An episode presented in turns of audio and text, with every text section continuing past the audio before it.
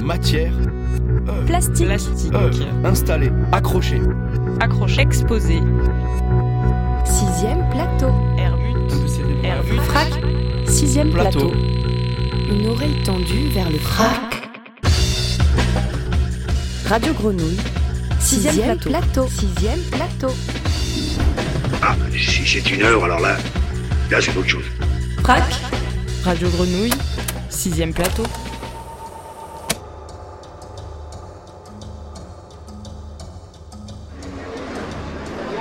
El gobierno tenía siete campesinos como rehenes de no soltarlos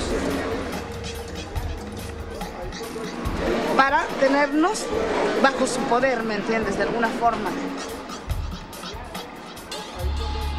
Entonces fue una lucha por la libertad muy dura, muy difícil también.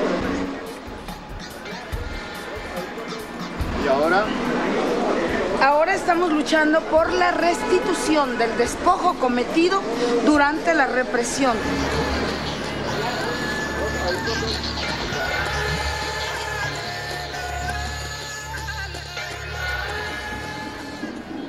Euh, je m'appelle Clarissane, euh, je suis artiste. Donc ici à Marseille, je présente une vidéo que j'ai réalisée au Mexique qui s'appelle Los Desnudos. Et il s'agit d'un d'un mouvement euh, indien euh, de revendication. 200 paysans du Veracruz euh, à qui on a spolié leurs terres. Donc ça c'est une habitude depuis 500 ans de spolier les terres des Indiens du nord au sud.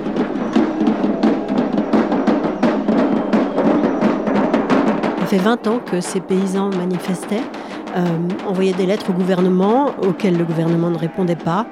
On faisait comme s'ils n'existaient pas. Ils manifestaient, la presse ne s'y intéressait absolument pas.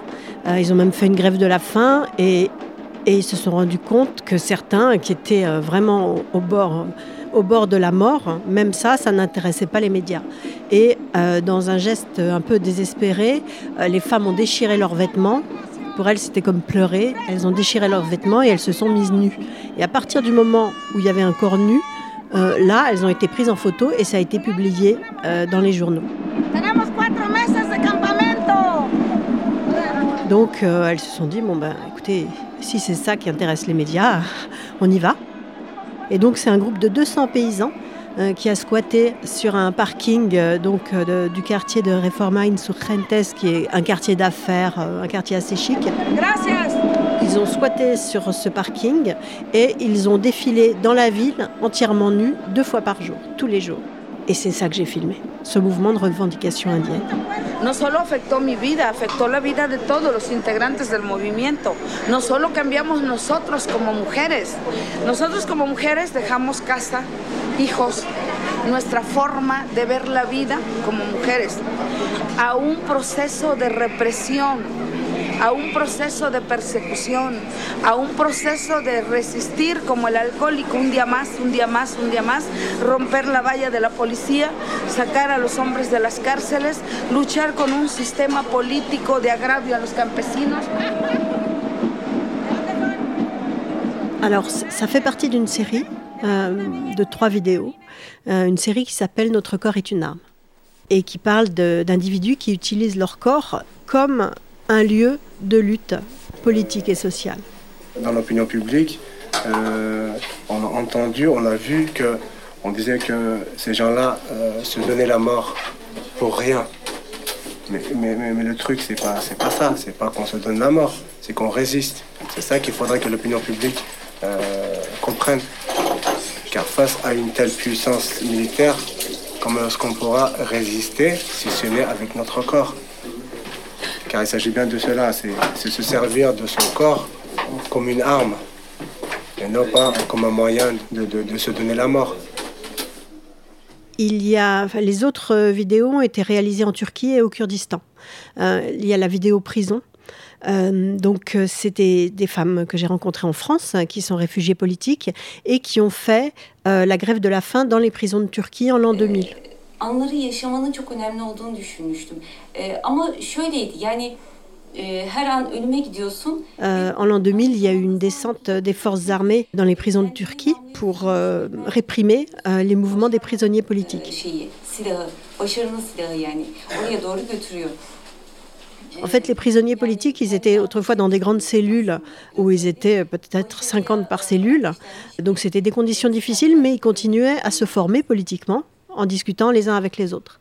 Donc sous prétexte de leur euh, fournir euh, de meilleures conditions de détention, euh, ce gouvernement, qui est un gouvernement enfin, qui, réprime beaucoup hein, la liberté de penser, la liberté de parole, a en fait construit des prisons de type F, c'est-à-dire une torture blanche, mettre les, les prisonniers en isolement carcéral.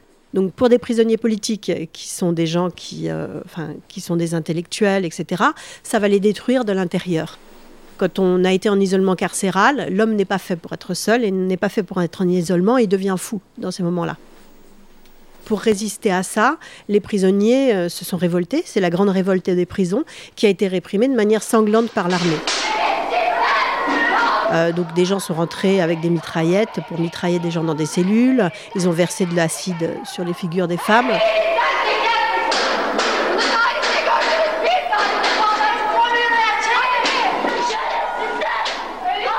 Euh, entre autres, justement, une, femme qu'on voit euh, d'ailleurs, parce que j'ai utilisé aussi des images d'archives, comment donner les associations kurdes, les associations politiques d'extrême gauche turque.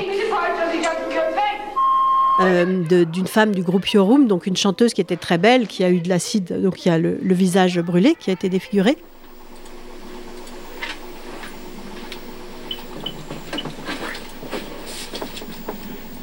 Et donc moi, les, deux jeunes femmes que, j'ai filmées, elles, euh, bah, elles sont handicapées physiques et mentales suite à cette grève de la faim.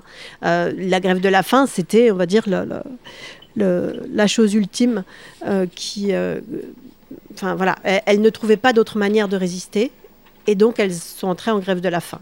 Et, et, et elles ne s'en sont jamais remises d'ailleurs.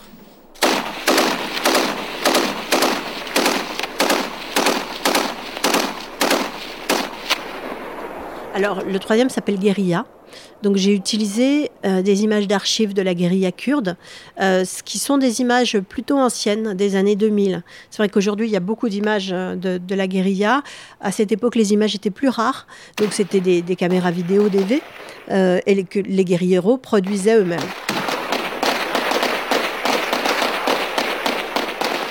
C'était un groupe de guérilla qui part du Kurdistan irakien, où, ils s'entraînaient qui était une zone indépendante à ce moment-là, et qui passe en Turquie euh, pour faire une action armée.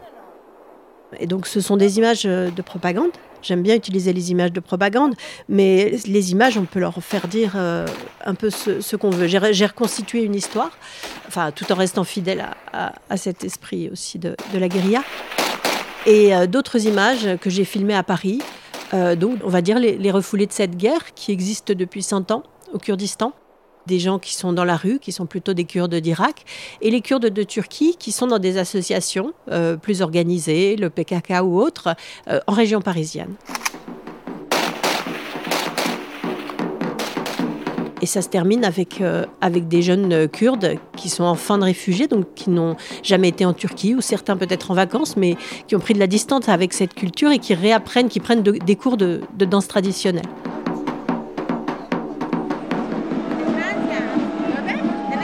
C'est-à-dire que le corps, il est au croisement de l'intime et du politique. Donc avec Los Desnudos, ce qui était très frappant, c'est de voir ce corps nu dans un univers euh, très urbain. Euh, alors que les gens, quand ils rentrent chez eux, ils remettent leurs vêtements. Euh, parce qu'ils sont dans cette sphère intime. C'est les femmes qui sont leaders du mouvement. Alors, pour plusieurs raisons. On, entend la, femme qui, est un peu la théoricienne du mouvement et qui était, qui était au départ de ce mouvement-là. Traditionnellement, euh, dans cette culture, qui est une culture indienne, mais aussi une culture latine, euh, le corps de la femme est plus un vecteur publicitaire. Et ça, ils l'ont très bien compris. Euh, donc, il y a moins de femmes, il y a huit femmes qui, qui se mettent nues alors qu'il y a 200 paysans, des hommes derrière, pour qui c'est plus facile de se mettre nu. Euh, alors, et elles savent que la nudité féminine est quelque chose de, beaucoup plus risqué. Elles le disent, qu'elles ont fait un travail sur elles-mêmes pour, euh, euh, pour pouvoir le faire, mais elles savent que ça attire beaucoup plus les regards et la presse.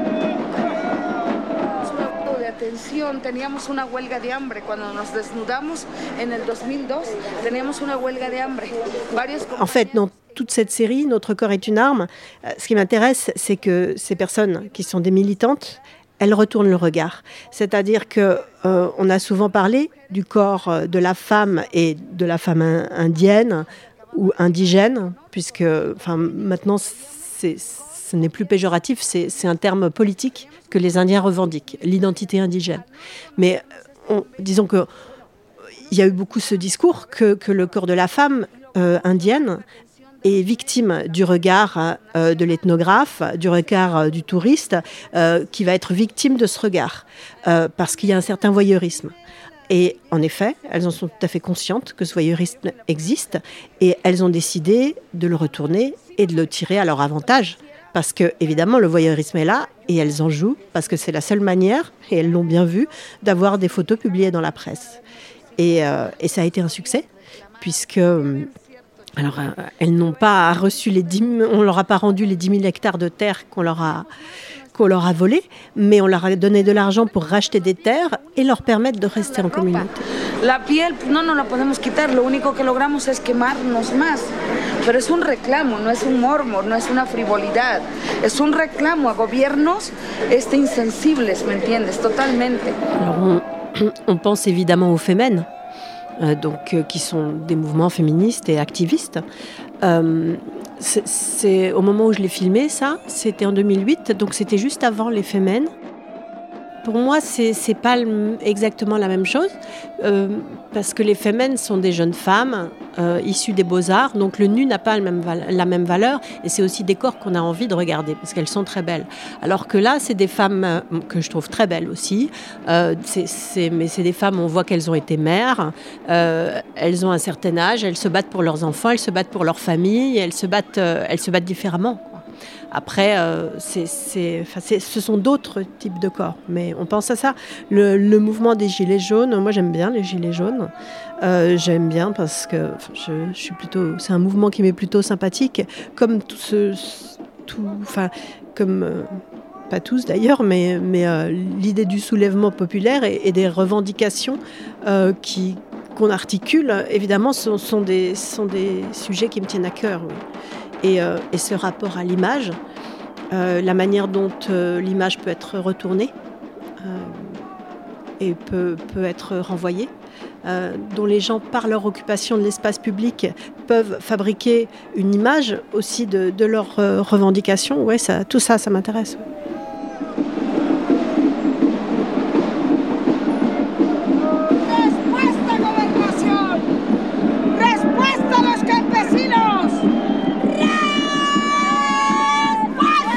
La danse aussi. Il danse, euh, il danse, euh, il joue du tambour, euh, il lance des slogans comme s'il les chantait. Donc c'est un corps festif, bien nourri, dansant. C'est un mouvement très positif aussi. Et, c'est cette force qui les amène, parce que la, condition des Indiens n'est pas très drôle. Donc ça, c'est cette force qui les pousse en avant. Euh, dans, les autres, euh, dans les autres films, par exemple en Turquie, euh, ben, il y a une grève de la faim où il y a des, frictions avec l'armée. il y a beaucoup plus une culture du martyr, mais en Turquie, on ne peut pas se promener nu dans la rue comme ça. Au Mexique non plus. Mais disons que le nu est quand même un peu plus accepté. donc c'est une revendication qui est possible là-bas, mais c'est une revendication positive et forte.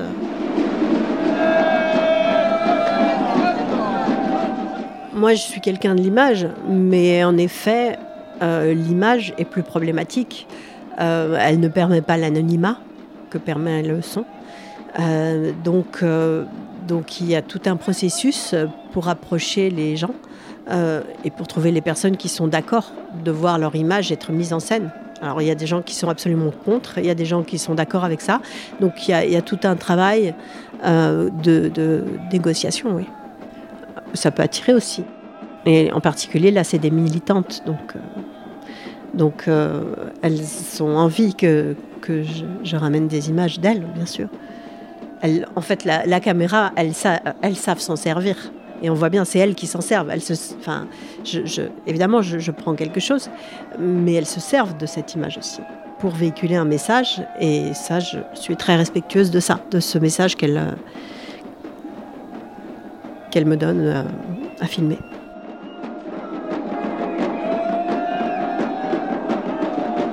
On voit beaucoup de dos, c'est vrai, parce qu'il marche. Quand il marche, il marche assez vite. Euh, on voit de face aussi les pancartes qui portent comme des pagnes aussi. Donc euh, c'est vrai que je voulais montrer que je les filmais de l'intérieur. J'ai filmé depuis le camp où, ils habitent. Oui, c'est vrai, je les ai filmés de dos. Je, filme aussi ce que j'aime bien regarder. Hein. En ce moment, je suis en train de, faire un film euh, dans mon quartier à Paris, euh, qui est le quartier de Barbès-Rochechouart. Et ça interroge évidemment le, rapport euh, à l'intime et au public.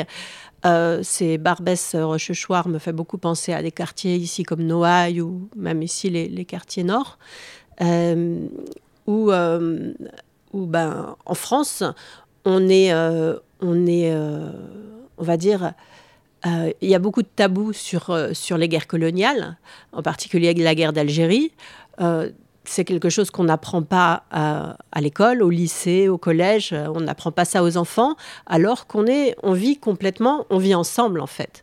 on vit ensemble avec avec les Arabes depuis plusieurs centaines d'années, et ça fait partie de l'identité de la France. Et donc ce rapport à l'histoire, qui est un rapport d'amour et de haine, qui est, qui est un rapport euh, qui est toujours compliqué aujourd'hui, puisque c'est quelque chose sur lequel on n'a pas mis de mots. Euh, j'essaye de travailler là-dessus à Barbès, cette question du, vivre ensemble, d'être euh, semblable et en même temps d'être différent et d'avoir une histoire qui, qui nous habite et qui nous pousse les uns vers les autres et en même temps qui nous pousse aussi à, on va dire, c'est une histoire qui est douloureuse en fait.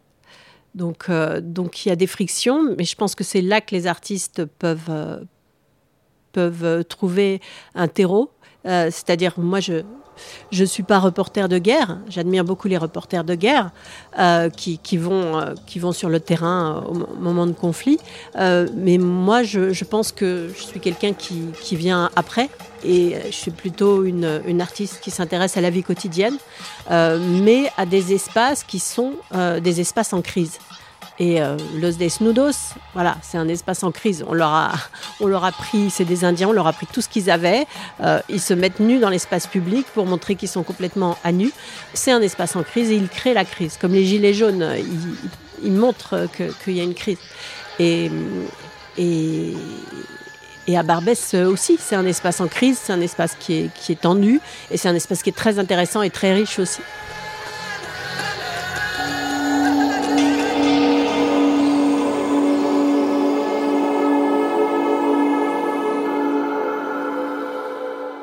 Retrouvez Clarisse Anne, Los Desnudos, du 11 juin au 19 septembre, au plateau multimédia du FRAC. Exposé. Exposé. Matière. Plastique. Plastique. Œuvre. Installé. Accroché. Accroché. Exposé. Sixième plateau. Hermut. Hermut. Frac. Sixième plateau. plateau. Une oreille tendue vers le frac. Radio Grenouille. Sixième, plateau. Sixième plateau. Ah, si c'est une heure, alors là, là c'est autre chose. Tous les sons du frac. À retrouver sur les ondes du 88.8 FM et en podcast sur, le, web mag frac en, poche. Radiogrenouille.com.